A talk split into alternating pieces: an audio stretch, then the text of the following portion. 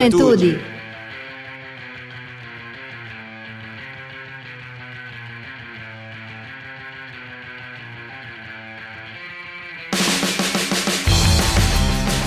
Boa noite, Juventude Paraibana! Está entrando no ar o seu programa, o nosso programa, o programa de toda a juventude da Paraíba, o Fala Juventude! O Fala Juventude é o programa mais jovem do Rádio Paraibano e é uma iniciativa da Secretaria de Estado da Juventude, Esporte e Lazer, em parceria com a empresa paraibana de comunicação, através da sua, da nossa rádio Tabajara FM. Eu sou o Temi Sabino, estou aqui substituindo o nosso amigo Everton Correia, que nesse momento está na Conferência da Juventude Princesa Isabel, junto com o nosso querido Roberto Lucas no, na operacional, agradecendo desde já e passando para ele. Boa noite, nosso querido professor, nutricionista, bailarino, a, ator. É, são tanto, o currículo é tão grande que a gente até se perde. Sebastião. Eita, boa noite, Juventude Paraibana. É sempre um prazer enorme estar aqui dividindo com vocês tanta coisa bacana que a gente tem aqui, preparou para vocês. Então, Hoje, como vocês sabem, o nosso apresentador oficial encontra-se viajando, né, na, participando da Conferência das Juventudes e estamos aqui com a estreia do apresentador Temi Sabino, que também vai dar conta do recado. Então, uma boa noite para vocês, sejam bem-vindos, obrigado pela companhia e o Fala Juventude está só começando. Exato. E você, nosso querido ouvinte, também pode nos acompanhar através do site radiotabajara.pb.gov.br ou através dos aplicativos de rádios, o Radionet e pelo próprio app da Tabajara FM, que você pode baixar na loja de aplicativos do seu celular. Sebastião, temos duas convidadas hoje aqui, que daqui a pouco a gente vai apresentá-las mais pra frente. E hoje um programa recheado de, de temas, né? Que, como a gente disse, o Everton está lá na Conferência Regional da Juventude, né? E a gente já, já poderia até falar sobre isso, né? Explica um pouco, Sebastião, para a gente, para os ouvintes, para quem não conhece, para quem não sabe o que é esse, esse mecanismo, né, da Secretaria da Juventude é, em relação à secret... né, o, a Conferência Regional da Juventude, por favor. Olha, a, a Conferência Regional de Juventude tem como objetivo discutir as principais demandas da juventude paraibana, como também eleger os delegados que representarão seus municípios na quarta Conferência Estadual de Juventudes, que está marcada para acontecer nos dias 26 e 27 de outubro. Então, é, é regional porque ela acontece por etapas. Agora, nos dias 26, né, que aconteceu, 27, hoje, que também já aconteceu, amanhã, 28 e 29, está acontecendo em São Bento, em Princesa Isabel e em outros municípios ao redor. Essa foi a primeira regional. E a partir amanhã, da... amanhã em Monteiro e na sexta em Guarabira. Monteiro e Guarabira. E Exato. na próxima semana nós iremos revelar apenas no Fala Juventude da próxima quarta-feira, que é uma regional por semana.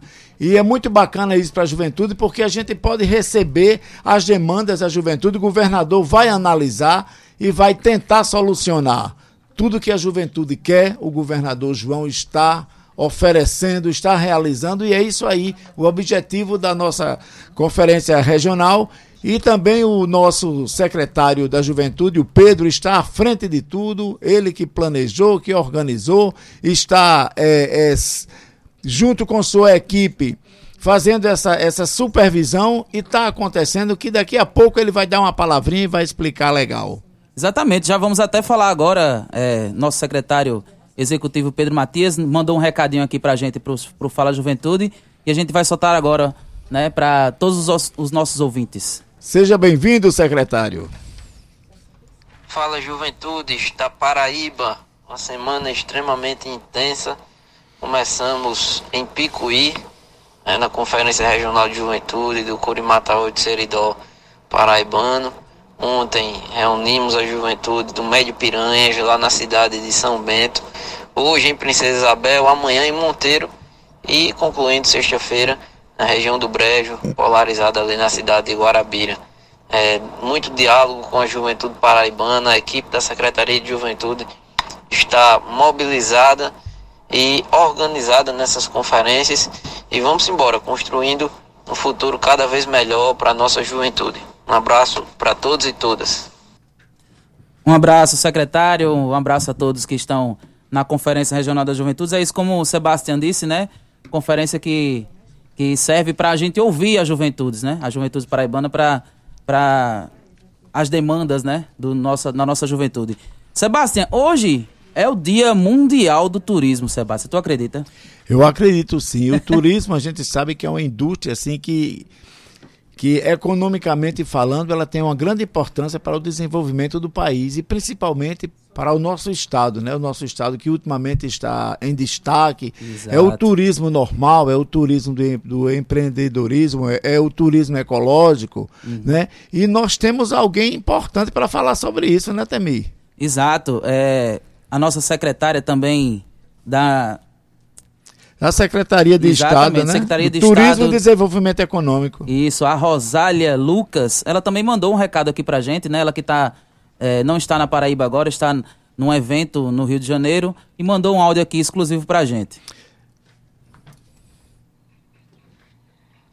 No Dia Mundial do Turismo, abraçar é, todos, todos aqueles né, que passaram por um momento tão difícil da pandemia, com tanta resiliência, muita luta na Paraíba, mas todos que, que promovem e essa cadeia produtiva tão importante que é, é o turismo na Paraíba, especialmente todas as instituições que nos apoiam nas ações do governo do estado da Paraíba, que são parceiras, a todos o meu feliz dia mundial do turismo e ao turismólogo também. E aqui estamos na, no Rio de Janeiro, na Expo Abave, com um stand belíssimo da Paraíba, com ações voltadas para os operadores, degustação de cachaça, trio de forró, experiência, levando a nossa cultura, com artesanato e, e, e apresentando nossos destinos do litoral sertão, a alta estação do verão, que promete aí acima, um crescimento acima de 20%, a hotelaria expectativa, grande expectativa também. As, as operadoras aqui com entusiasmo muito grande né, por esse destino, que é um destino desejado né, por todo o Brasil. E sairemos daqui da Expo Abave. Vamos lançar amanhã um novo roteiro em parceria com a Azul Viagem. É um projeto ESG da Azul Viagem com o governo do estado da Paraíba, que é o Paraíbice Faremos um lançamento às 15 horas no estande, é um roteiro de interiorização, integrando de Cabaceiras a Araruna, são sete dias. E seguiremos após a, com a PBTU, o presidente Ferdinando e, e, a equipe. Aqui também está nosso secretário executivo Delano Tavares. Seguiremos a FITA Latinoamérica pela primeira vez um estande próprio do governo do estado da Paraíba promovendo nesse destino prioritário internacional que é a Argentina, é, pelo que temos o voo da Gol, o voo internacional Buenos Aires João Pessoa. Então, uma série de ações, desde o início do ano foram capacitados mais de 30 mil agentes de viagens, 18 estados, dois países, um trabalho intenso, estruturação de roteiros, né, e investimentos do governo do estado em infraestrutura, no porto, os aeroportos reformados através da concessionária Enes, será inaugurado é, o aeroporto de Campina Grande, em seguida de João Pessoa. Momento muito convergente às secretarias, Secretaria de Cultura, de Comunicação, Meio Ambiente, todos trabalhando, Secretaria de Segurança pelo Turismo da Paraíba. Feliz Dia Mundial do Turismo. Tá aí a fala da nossa secretária, né, do Estado de Turismo e Desenvolvimento Econômico, Rosália Lucas. Como ela disse, ela está no evento lá no stand, né? Do, no evento do, em Rio de Janeiro, mostrando mais a nossa, da nossa Paraíba. Né, que, e eu vou falar um pouquinho dos dados, né, Sebastião, também dessa vale questão. Vale a pena, sim. É, de acordo com o um levantamento realizado pela Decolar, a principal empresa de viagens da América Latina, João Pessoa está entre os 10 destinos mais buscados para o segundo semestre de 2023. O estudo foi baseado na procura por passagens aéreas nacionais no site e no aplicativo da operadora, considerando embarques de todas as regiões do Brasil. João Pessoa também foi eleita a única da América do Sul e a melhor do Brasil para se viver, segundo um ranking produzido por um canal especializado em destinos no YouTube. O custo de vida, o trânsito, a segurança e a infraestrutura são alguns dos fatores que colocam João Pessoa em destaque entre as cidades brasileiras. Acredito que também que em consequência desse crescimento do turismo no estado, João Pessoa também é a capital nordestina que mais cresceu na última década, segundo o Instituto Brasileiro de Geografia e Estatística, o IBGE. Entre 2010 e 2022, a cidade recebeu mais de 110 mil novos moradores, um aumento de 15,3% na população. A Paraíba também cresceu, com 207 mil novos moradores, sendo a capital responsável por mais da metade desse acréscimo. Com 883 mil habitantes, João Pessoa é a vigésima cidade do país com o maior número de habitantes e a quarta com o maior percentual de, de crescimento populacional nos últimos 10 anos. Aos 438 anos, João Pessoa fica cada vez mais atrativa e acolhedora para quem quer viver bem. É isso. Viva né? nossa cidade. Exato. João Pessoa sendo procurada, tem várias pesquisas aí que mostram isso, né? E nada melhor do que ouvir a nossa secretária né, de Estado e, e esses dados também que comprovam, né, corroboram essa questão de que João Pessoa é uma das cidades mais procuradas do Brasil. E vamos para o próximo tema de hoje, né, Sebastião? Hoje, além do Dia Mundial do Turismo, né, hoje também é o Dia Nacional da Doação de Órgãos e Tecidos. É um dia muito importante. A gente teve um, uma divulgação muito grande recentemente com, com um problema que sofrido pelo grande apresentador Fausto Silva, né? Então, assim, teve grande repercussão nacional né? E hoje, né, é o dia é, comemorativo, entre aspas, né? Vamos dizer assim, sobre esse tema tão importante, né? É verdade, Temi. O Brasil tem o maior programa público de transplante de órgãos, tecidos e células do mundo. E o Sistema Único de Saúde, o nosso SUS, é responsável pelo financiamento de cerca de 95% dos, dos transplantes em nosso país. Exato. Em números absolutos, somos o segundo maior transplantador do mundo, atrás apenas dos Estados Unidos. Aqui, pacientes recebem assistência integral e gratuita, incluindo exames preparatórios, cirurgia, acompanhamento e medicamentos pós-transplante pela rede pública. Ah, e o, e o Dia Nacional da Doação de Órgãos foi instituído pela Lei número 11.584-2007, com o objetivo de promover a conscientização da sociedade sobre a importância da doação. A campanha pretende, ao mesmo tempo, estimular as pessoas para que conversem com seus familiares e amigos sobre o assunto. Exato. E apesar de nos últimos anos ter aumentado a discussão, Sebastião, trata-se ainda de um tema muito polêmico e de difícil entendimento que resulta em um alto índice de recusa familiar, fato que não ocorre somente no Brasil. Segundo pesquisa conduzida pela Universidade Federal de São Paulo, a Unifesp, a incompreensão da morte encefálica, a falta de preparo da equipe para fazer a comunicação sobre a morte e motivos religiosos são os principais fatores dessa recusa. A legislação em vigor determina que a família seja responsável pela decisão de doar ou não os órgãos de seu ente falecido. E no caso do doador vivo, a pessoa maior de idade é capaz juridicamente de poder doar órgãos a seus familiares. Para doação entre pessoas não aparentadas, se exige autorização judicial prévia, né? Entre vivos podem ser doados um dos rins, parte do fígado, parte da medula, como também parte dos pulmões, Temir. Exato. E os potenciais doadores não vivos são pacientes assistidos em UTI com quadro de morte encefálica, ou seja, morte das células do sistema nervoso central que determina a interrupção da irrigação sanguínea ao cérebro, incompatível com a vida, irreversível e definitivo. Ah, e na doação de órgãos de pessoas falecidas são obtidos os rins, coração, os pulmões, pâncreas, fígado, intestino e tecidos como córneas, válvulas, ossos, músculos, tendões, peles, veias e artérias, né? Exato. Após a efetivada doação, a Central de Transplantes do Estado é comunicada e, através do registro de lista de espera, seleciona seus receptores mais compatíveis entre os pacientes que necessitam de um transplante.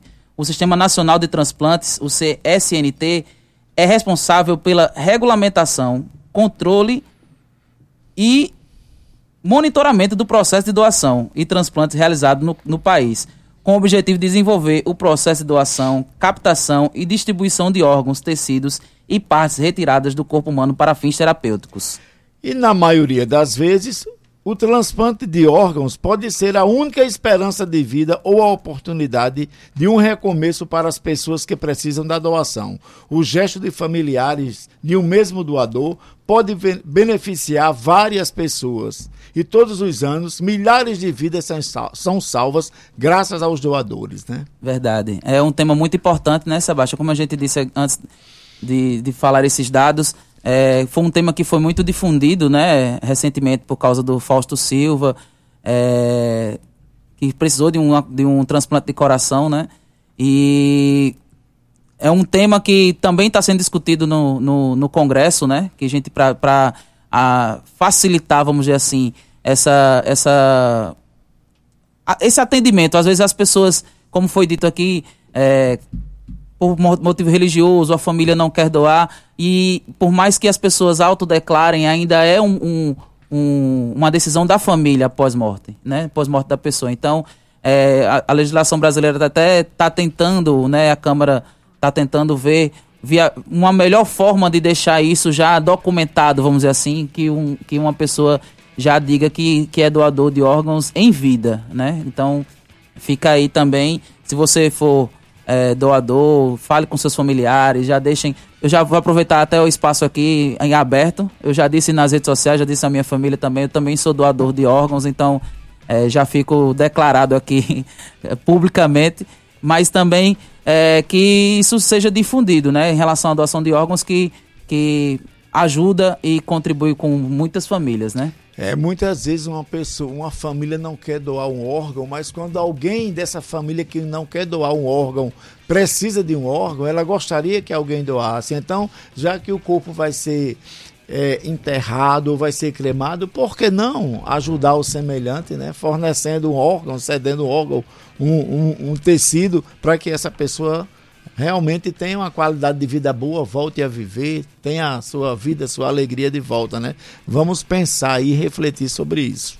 Exatamente, são 18 horas e 19 minutos. Você está ouvindo o Fala Juventude, o programa mais jovem do Rádio Paraibano, que é uma iniciativa da Secretaria de Estado da Juventude, Esporte e Lazer, em parceria com a empresa paraibana de comunicação, através da sua, da nossa, da querida Rádio Tabajara FM.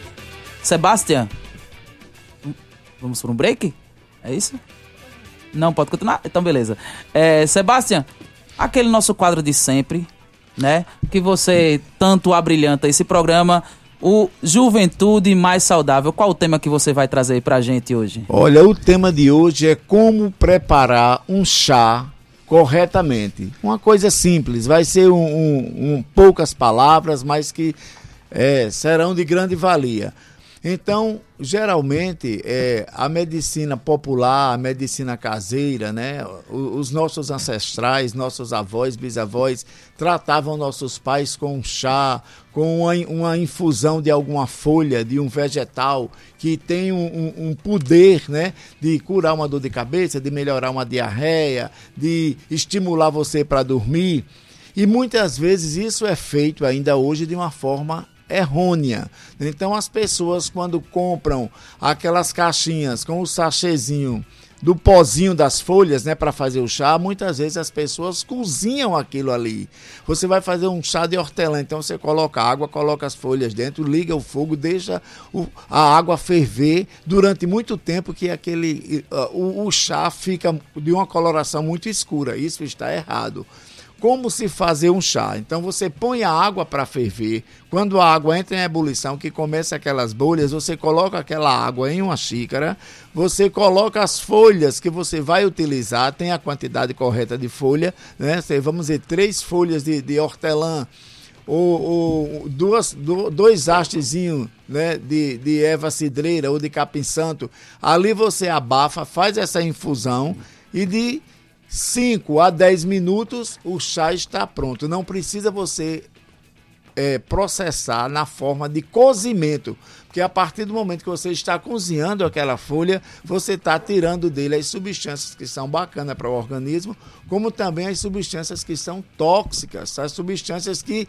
não, nosso corpo não necessita e que podem vir a prejudicar a nossa saúde. Então, o que é bom do chá, ele é liberado quando a água ferve, você coloca a folha, abafa e com 5 minutos aquela temperatura é capaz de tirar toda a, a, parte salutar daquela folha, aquele princípio ativo que vai melhorar sua dor de cabeça, sua cólica, vai melhorar uma diarreia, vai lhe dar vontade de dormir ou vai lhe deixar mais esperto. Não precisa desse cozimento. Tá? Então, uma dica para vocês: não cozinhem essas folhas para não tirar todas as substâncias da, das plantas que também são prejudiciais ao organismo. Você pode ter uma intoxicação, uma sobrecarga de algum rim. Então, a dica é essa: preparar o chá corretamente. Ferveu a água, colocou a folhinha dentro, depois que a água está fervida e já separada na xícara, abafa um pouquinho e pode tomar que aí vai dar tudo certo. Então a dica de hoje do nosso Juventude Saudável foi como preparar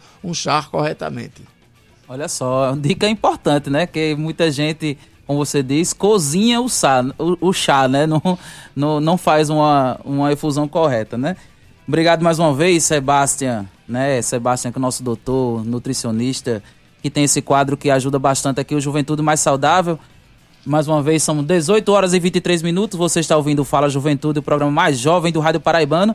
E vamos agora para a parte mais importante do programa também, né, Sebastião? Estamos, estamos aqui com duas convidadas especiais no nosso programa, né? Duas atletas de jiu-jitsu. Vou apresentar uma e você apresenta a outra, beleza? Beleza. Olha só. Estamos aqui com ela, que é atleta de jiu-jitsu da categoria meio pesado, tem 15 anos de idade, estudante do primeiro ano do ensino médio, Treina na Academia Grace Barra e é a atual vice-campeã sul-americana, campeã Kids Internacional e vice-campeã brasileira Ana Vitória. E a próxima?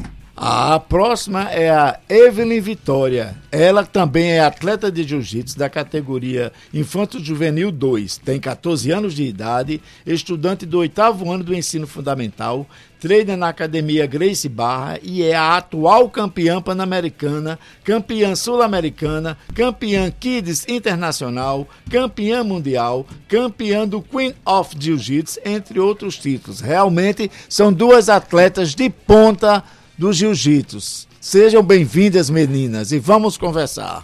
É isso. Boa noite, Ana Vitória. Se apresente aí para as pessoas que estão lhe ouvindo. Boa noite, me chamo Ana Vitória. Sou, como já falaram, sou atleta de jiu-jitsu e é uma honra participar do programa de vocês. Evelyn, também boa noite para você. Oi, boa noite. Meu nome é Evelyn, atleta de jiu-jitsu também. É um prazer estar aqui com vocês. Muito obrigada pela oportunidade. Que é isso. É, vamos começar perguntando assim, né? Como, como vocês começaram no esporte? Eu vou, Ana Vitória está aqui do meu lado direito, ela fala, depois a Evelyn fala. É a mesma pergunta para as duas, né? Como vocês começaram no esporte? É, por que escolheram, escolheram o jiu-jitsu? Veio de uma influência da família? Não veio? Você viu o esporte e quis praticar ele de primeira? Ou veio de outro esporte e começou a praticar jiu-jitsu? Como foi que você começou é, na luta? Eu comecei, eu fui ver apenas um treino do meu primo.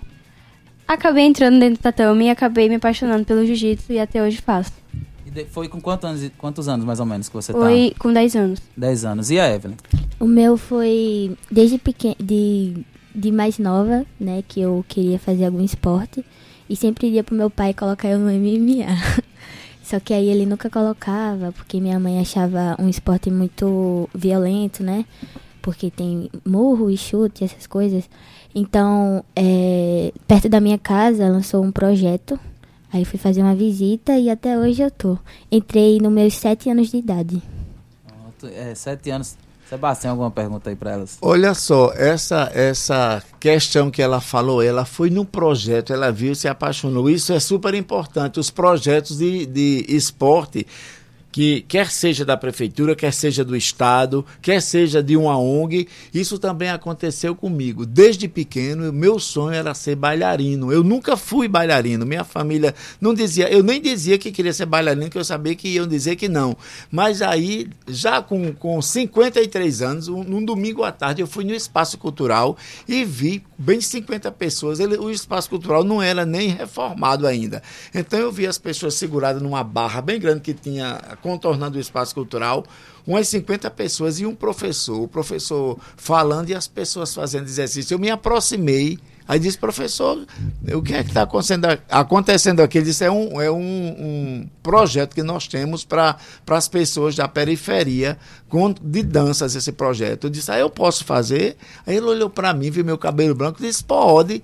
Eu disse, eu posso começar hoje? Ele disse, não, porque tem que ter uma sapatilha. Eu disse, então tá certo. No próximo domingo eu venho, eu comprei a sapatilha e fui. Fiz uma aula que eu achei bacana aquele povo fazendo e até hoje eu faço minhas aulas de balé clássico. Então, a gente se sente atraído por uma coisa que eu, eu fui lá para ir no banco tirar um extrato e de repente eu vi aquilo ali, me apaixonei, como ela viu o projeto e se apaixonou. Agora me responda uma coisa, quando você, é, Ana Vitória, né? Ana Vitória, quando você começou a, a, praticar o jiu-jitsu, que você chegou na escola né, e falou para as pessoas que descobriram que você estava é, é, praticando o jiu-jitsu, tanto seus amigos quanto suas amigas, teve alguma resistência? Alguém disse alguma coisa que não era legal, que você poderia fazer outra coisa, que era um esporte masculino? Você teve assim esse estilo, um preconceitozinho mínimo, mas que é um preconceito? Assim, não tanto dos meus colegas, mas da família ah, é um esporte masculino, ela vai ficar máscula, um jeito mais é, de homem e tal. Então, na, no colégio não. No colégio eles perguntavam onde eu fazia pra ir, pra ir fazer também, pra se matricular, pra tentar um esporte. Só na família mesmo, que foi uma coisa mais. Ah, é um esporte masculino. Que foi mais um cuidado com a sua estética, para você não ficar muito musculosa, né? Ficar com a cinturinha mais fina. E você, Evelyn? O meu, é, sim, é, o povo tem gente que fala, né, sobre o, o esporte, dizem que é masculino.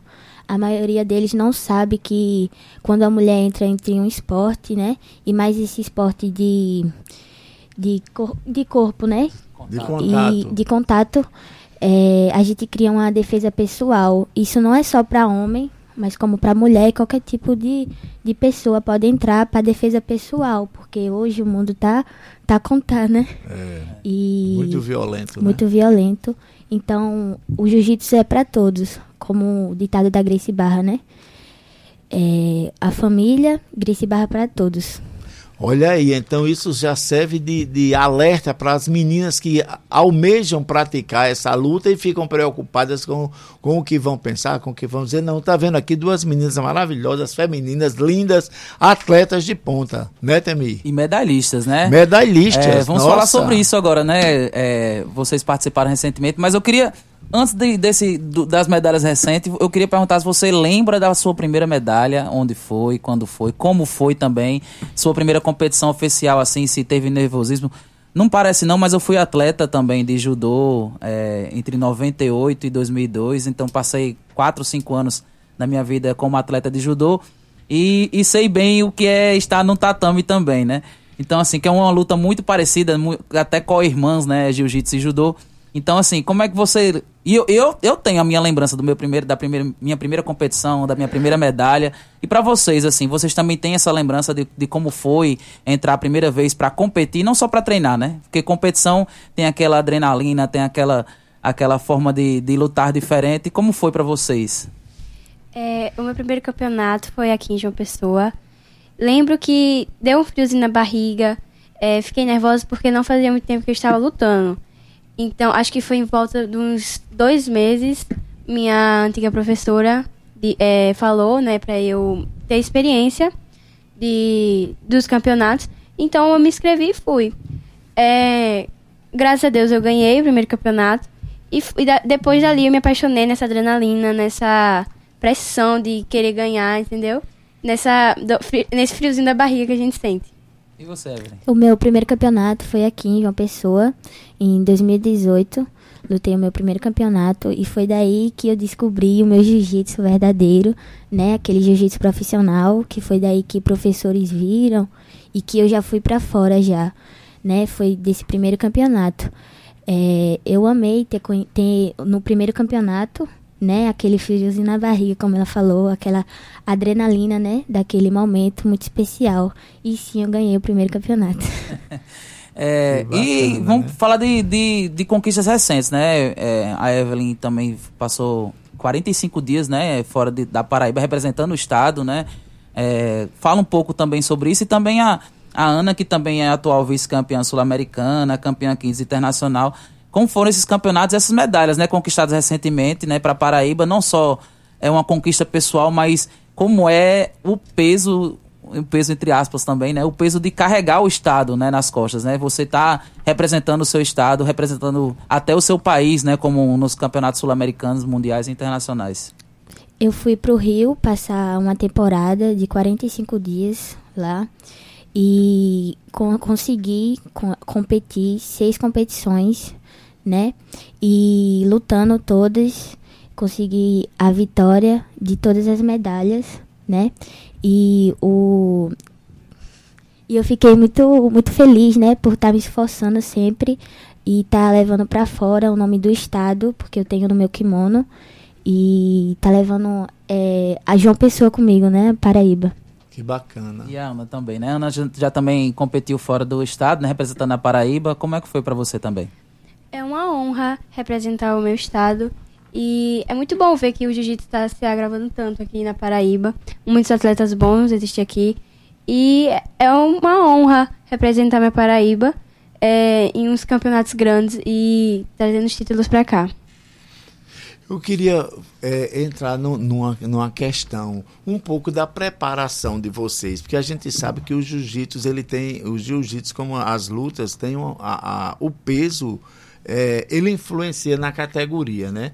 Então, como vocês fazem para manter assim esse corpo saudável, essa nutrição saudável, manter o peso da categoria? Como fazem quando extrapola alguma coisa com pouco tempo para voltar aquele peso para para ter o peso, porque, por exemplo, se você tem 48, 48 quilos, sua categoria é até 48, de 45 a 48, e você está com 49,5, aí você pode pegar uma menina de 54 Aí para você pode ser desvantagem se aquela quantidade de, de peso for músculo, que músculo é mais força, mais potência. Aí como é que vocês fazem para se manter no peso da categoria? Deixa eu abrir um parênteses, viu? Eu tive essa dificuldade, né? É? Também quando atleta teve. Era, era bem complicado.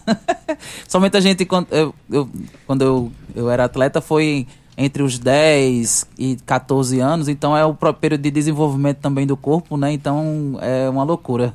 Mas diga aí como é que vocês se preparam também? O meu, eu sempre luto acima da categoria, né? Porque até falo para minha mãe para me ficar mais confortável, né? Porque a gente chega em um campeonato, a gente tem que ter aquela aquela comida, aquele aquele peso sempre. Então eu sempre luto na categoria de cima, que são quilos a mais, já lutei em muitas categorias a mais acima do que a minha, né? E eu gosto mais de lutar acima do que na minha mesma.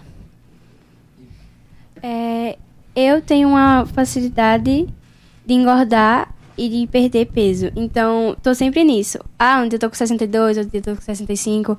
Então é meio complicado para mim. Mas eu me programo, tipo, uns dias antes para ver minha alimentação, ver o que eu tenho que fazer para no dia realmente eu estar com o peso certo. Que bom, porque eu, eu acompanhei muito tempo os atletas de Kei, os atletas de Mário Sucata e de Luiz Barbosa, que eram aqueles mais clássicos do jiu-jitsu antigamente. E o cara dizia assim, doutor Tião, pelo amor de Deus, eu, eu chegava na segunda-feira, eu vou lutar sexta-feira, eu tô com 7 quilos a mais, pelo amor de Deus, me ajuda, eu não posso perder esse patrocínio. Tu acredita que os caras perdiam 7 quilos em 7 dias? Eu fazia aquela coisa restrita, só que eu passava umas vitaminas, umas coisas e monitorava. Eles iam, iam todo dia no consultório lá, só para pesar. E era uma felicidade que chegava a perder um quilo e meio, sabe, por dia. E eu achava incrível aquilo porque eles corriam, faziam tanta coisa e antes de pesar, e ele dava, dava aquele peso certinho da categoria. Quando eles desciam da balança, mortos de fome, faziam uma super refeição. Acho que passava da, da categoria, mas como já tinha pesado, Isso. e para as mulheres é um pouco mais difícil por conta do, dos hormônios, elas que estão em crescimento e desenvolvimento, o peso ósseo, a musculatura que hipertrofia fácil pelo treinamento, né? Por isso que eu fiz a pergunta. Mas eu gostei. Você se sente melhor quando você está com seu peso, até para você não se ficar lutar fraca, mais magra, com fome, com medo de aumentar. Você, você como você tem a, a, a, boa técnica, né? Então você diz eu vou lutar com o corpo que eu tô, que é assim que eu sei lutar e vai, né? E vence. Então bacana. E você já faz ao contrário, você dá o seu controle, já chega com o seu peso certo, mas bem, não é aquela coisa de última hora para ficar, tipo, é, preocupada, fraca, com medo de tomar água, de comer alguma coisa, né? Exato. Que bom duas estratégias diferentes, mas que trazem, certo, né? Traz trazem medalhas, medalhas. É. é. o que importa. Né? Exatamente. Né? É, e vocês também são atletas do, do Bolsa Atleta, né? Do Estado. Um, é um incentivo para vocês também, né? E como é também fazer parte desse projeto, né? É um incentivo a vocês a, a praticar o esporte, a estar tá, a tá representando o Estado. Como é esse, como é que chegou esse, esse incentivo para vocês também, né? Ana Vitória? É, é um incentivo a mais. Por, por, eu já tenho um incentivo em mim, né? Sobre querer os campeonatos e tal. Mas com essa notícia que eu ganhei o Bolsa Atleta, que a meu estado reconheceu, é, eu me sinto lisonjeada. É, agradeço muito também pela João Azevedo, né? Que patrocina também a gente. É, dá uma quantia de dinheiro pra gente, pra gente viajar das passagens. Então, é um incentivo a mais para a gente ter, ter mais incentivo para trazer as medalhas para nossa Paraíba. Isso é um bom incentivo, né? Sempre com a parceria do João Azevedo, ajudando a gente no Bolsa Atleta, né? Queira ou não, atleta ele gasta com alimentação, kimono, é, campeonatos também são muito caros. E agradeço já a João Azevedo, né? Por estar tá sempre ajudando a gente e apoiando. É, exato. É através da Secretaria de Esportes, né, da gente que é a secretaria também que é desse programa, né, Secretaria de Estado, Juventude, Esporte e Lazer. É, e também essa questão do incentivo, né, porque é, eu, eu vou, vou puxar para mim novamente assim, porque eu também tive essa dificuldade é, em relação a patrocínio, né, porque era muito mais difícil também. Como você disse, tinha taxas de campeonatos o kimono não é um, um, um, objeto barato. Né? Às vezes você tem que ir com dois, no judô principalmente, você tem que ir dois kimonos. Quando você é chamado primeiro é no branco, quando é chamado segundo é no azul. Então, muita gente tinha que usar dois kimonos. Então, assim, é, é um incentivo um, um incentivo ao esporte, né? É uma ajuda de custo, é um patrocínio. Né? Eu sei que alguns de vocês também têm patrocínio sem ser do Estado, né? Que, que incentiva também, ajuda vocês nessas competições, não é isso, Ana? Você sim, tem? Sim, eu tenho alguns, alguns patrocinadores. Pode citá-los aqui, pode citá-los em agradecimento a eles que é, tanto ajudam vocês. Tenho. É... Está aí, Evelyn. tenho Desbele Cosméticos, tenho minha academia é, ProX, tenho meu nutricionista Daniel Montes e, entre outros, tenho ajuda também do secretário Arley, secretário Lindolfo, que me ajudam bastante nas minhas competições, e entre outros. E você, Evelyn? Eu Tava tenho... listando que. eu também tenho alguns parceiros, né, que sempre me ajudam em todas as viagens e, e outras coisas também. Eu tenho a Sorridentes, uma clínica odontológica também tem um, o Japa, que ele tem uma oficina que ele sempre me ajuda em inscrições e essas coisas. Também tem um. É, tenho também é, de fisioterapia também. Tenho vários outros. É, o atleta, o atleta de alto rendimento, como vocês, também sofre, é, podem e, e, podem sofrer com lesões e dores, né? Vocês, por acaso, nesse período, ela já tem mais tempo, né? Já está há sete anos no jiu-jitsu, né? Do sete, tem 14, não é isso? Uhum. Sete anos, aí você já tem cinco anos, né? Praticando jiu-jitsu. Nesse período, você já tiveram alguma lesão, assim, que, que, que tiveram que deixar ou parar de treinar ou, ou perder algum, algum campeonato em relação a isso? Porque a gente sabe que o corpo não é uma máquina, né? A gente tem que cuidar bem do nosso corpo para, é principalmente um atleta de alto rendimento, né? E, e por mais que tenha muita tecnologia de fisioterapeutas, de uma boa nutrição, de um bom preparo, de preparo, eita, bom preparo físico, de um bom treinamento, mesmo assim ainda acontecem, né? Mas vocês, assim, jovens, também já aconteceram com vocês de alguma lesão mais grave ou alguma lesão que até mínima que deixou tirou vocês tirou de um treinamento ou de alguma competição? Sim, é, o jiu-jitsu, como vocês sabem, é um, um esporte com contato, né? Muito contato físico. Então acabou machucando, tendo lesão, alguma coisa. Já quebrei dedo, já torci tornozelo, meu dedo é fraturado até hoje. Então é, é várias coisas. Mas já enfaixei meu braço e não pude competir em algumas competições por uns meses. Mas É, mas se aconteceu isso é porque Deus tem um propósito na nossa vida. Então, eu acho que o jiu-jitsu é uma fonte de para você, né, ter um corpo saudável, mas também tem suas desvantagens. E você, Evelyn? Eu também já sofri várias lesões, né? Já estendi o músculo do antebraço, já quebrei o dedo do pé, tenho também problema na lombar, já machuquei meu tornozelo também lutando, né? Mas isso acontece, né, no jiu-jitsu.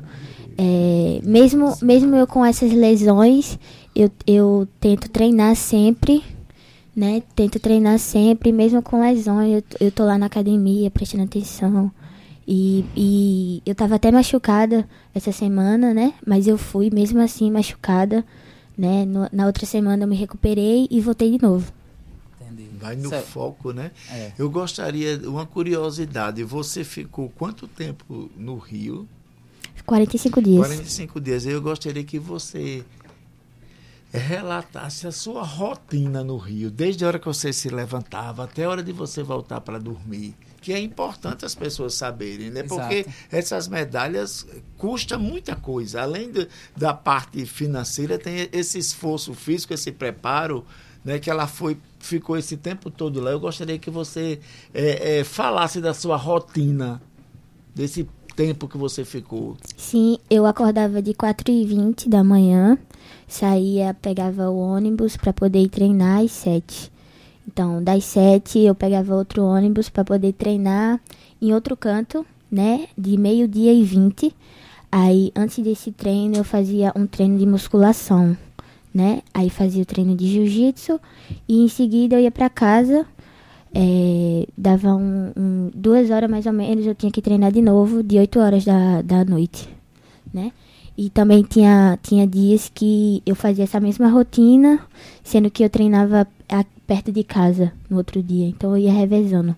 E você fazia também algum trabalho de fisioterapia preventivo ou não? Não. Sim, era fisioterapia ou era mais assim o seu treino mesmo? Não, não, era mais treino mesmo.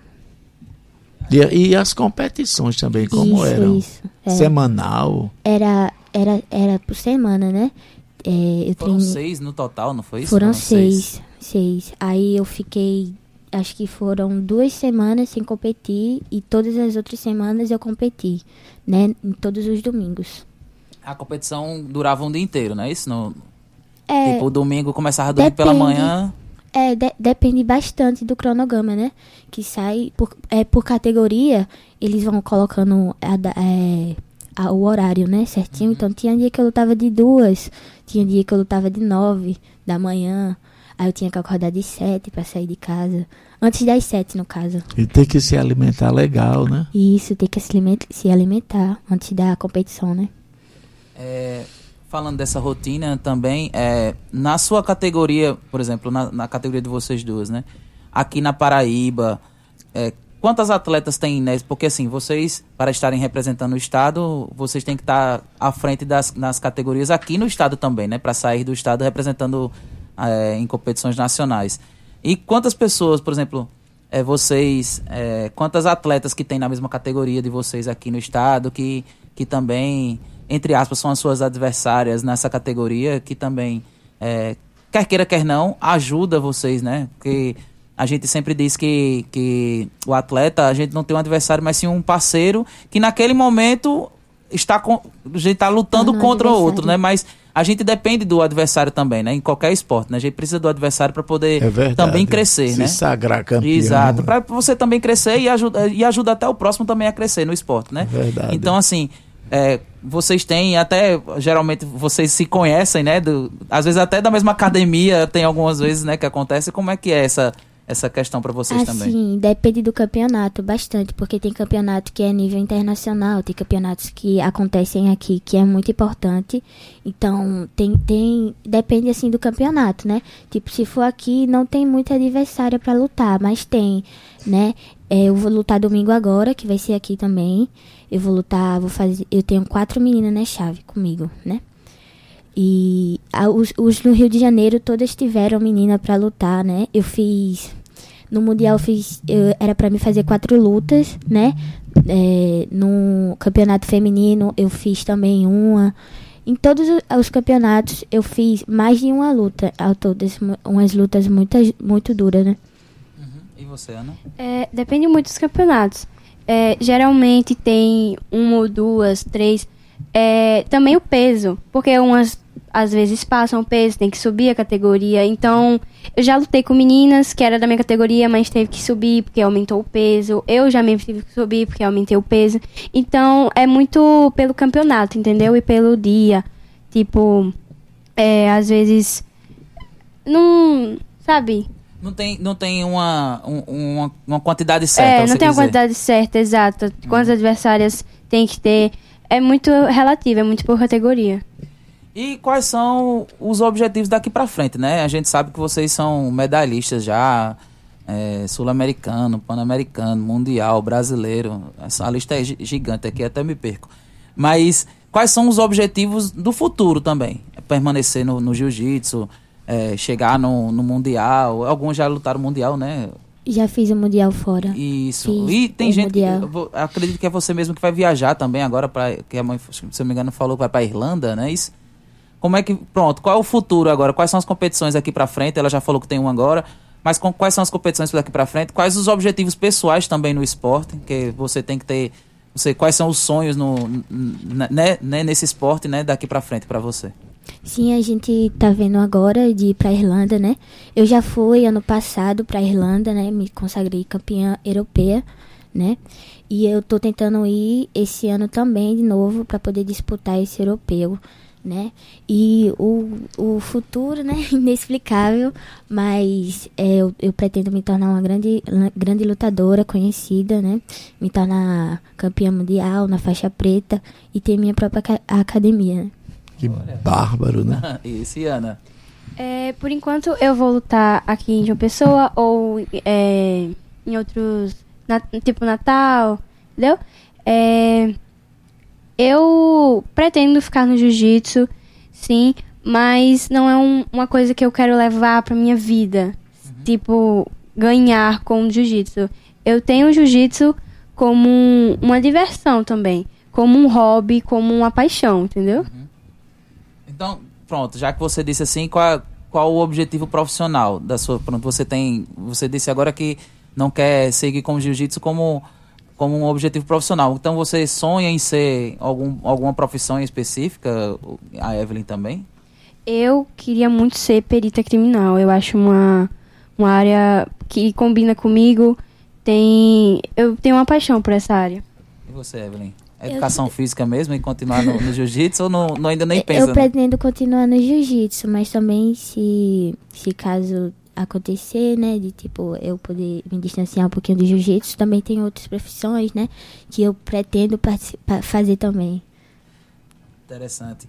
É, mais algum, algum questionamento aí? Olha, eu gostaria que as atletas maravilhosas, né? Que nós vimos aqui com um currículo assim de milhões, cada uma delas deixasse uma mensagem para as meninas que desejam é, é, entrar na, no esporte da luta. Né? Ou, ou pra, qualquer outro esporte, né? Ou também, qualquer né? outro esporte, né? Então, uma vai falar sobre o esporte de um modo geral e a outra vai falar sobre as que pretendem ingressar no universo da luta, ou no jiu-jitsu, ou no judô, ou no taekwondo, ou em qualquer dor aí, mas que seja luta.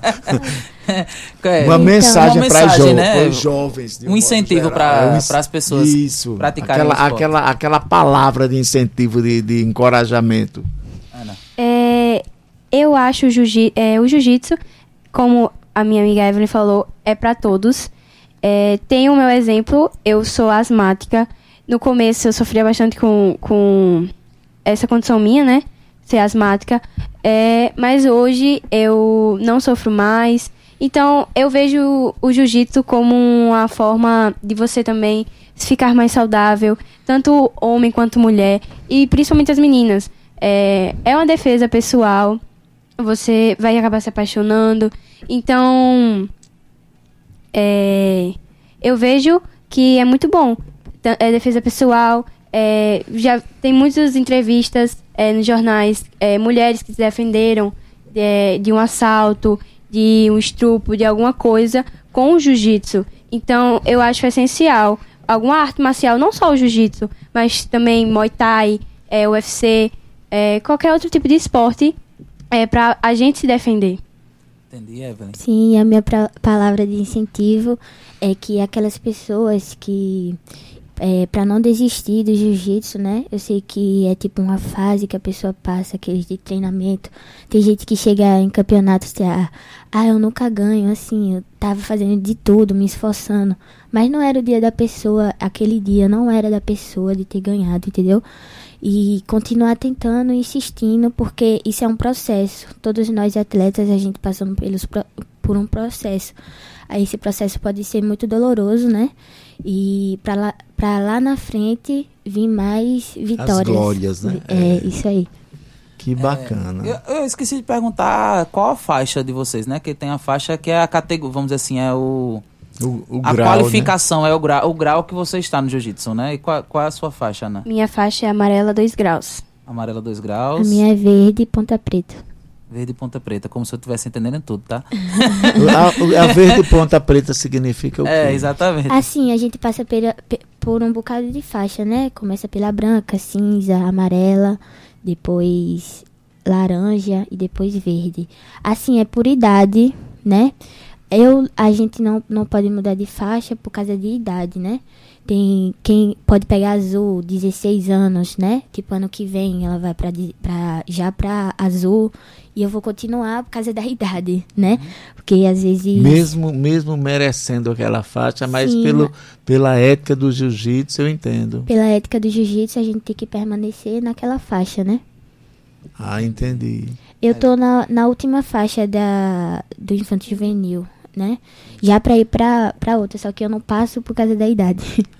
Mas vai passar. Tudo no Isso. tempo de Deus, né? Exato. Pra encerrar, né, essa entrevista bárbara de hoje, né, isso, Sebastião? Muito bárbaro. agradecer mesmo. a presença das duas, agradecer as mães, né, que estão aqui nos bastidores também, que nos atendeu Com também a certeza. trazer as atletas Ana Vitória e a Evelyn Vitória, que tem Vitória, as duas têm Vitória no nome, né? No nome Então não e na tem nem carreira. como dar errado, né? É vitória verdade. no nome, vitória na carreira e que venha mais vitórias ainda para para a Evelyn, para a Ana, né, nos- nas competições que vão vir aí pela frente.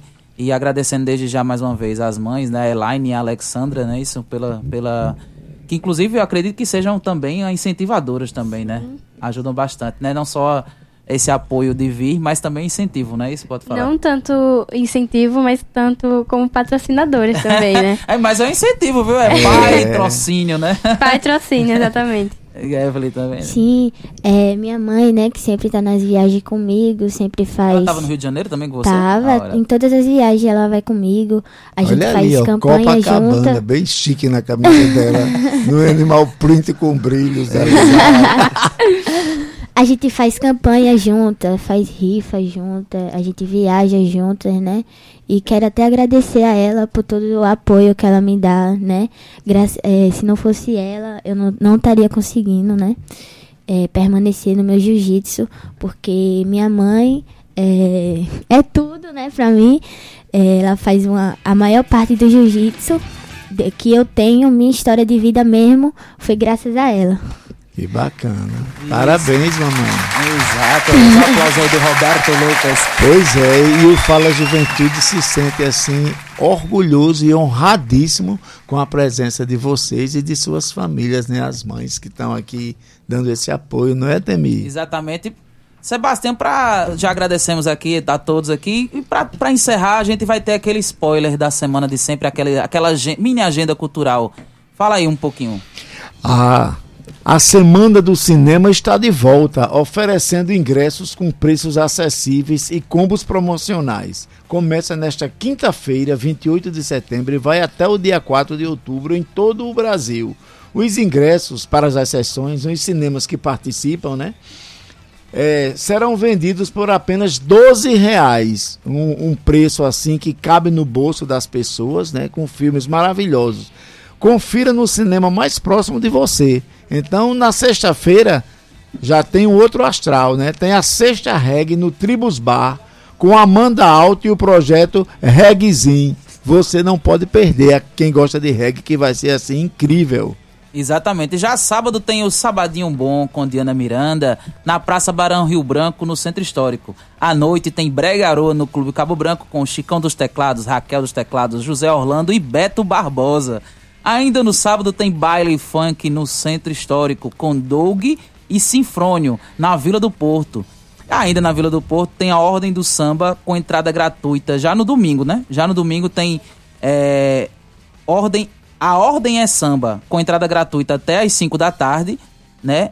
E no domingo também tem a mais nova revelação da música brasileira, o Kaique Souza, voz, piano e violão, na sala de concertos do Espaço Cultural. Sebastião, para encerrar esse, esse programa de hoje, fale aquela frase motivacional, aquela frase da semana que você trouxe para a gente hoje. A, a frase da semana é de Epícoro, um filósofo grego. Olha só que frase maravilhosa. Abre aspas. Só há um caminho para a felicidade.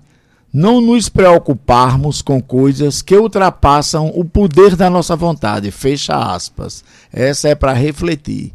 E a felicidade é o aqui, é o agora. Então a gente é feliz aqui e agora. Exatamente, para encerrar o nosso programa, agradecendo mais uma vez o Fala Juventude, que é o programa mais jovem do Rádio Paraibano, uma iniciativa da Secretaria de Estado da Juventude, Esporte e Lazer, em parceria com a empresa paraibana de comunicação, através da sua Rádio Tabajara FM, que tem a diretora-presidente da EPC, Naná Garcês. Diretor de rádio e TV da EPC, Rui Leitão. Trabalhos técnicos, o grande Roberto Lucas. Podcast do Fala Juventude. Gabi Alencar. Música de abertura. Pau de Daim Doido. Produção e apresentação. Temístocles Sabino. E Sebastião Filho. Dire... E a direção? O Everton Correia. O Eve Correia. Exato. Vamos agradecer mais uma vez. Muito obrigado a vocês que ficaram até agora nos, nos escutando aqui no Fala Juventude. A semana que vem tem mais. Quarta-feira no mesmo bate local, no mesmo bate horário. Boa noite, um beijão e até a próxima semana.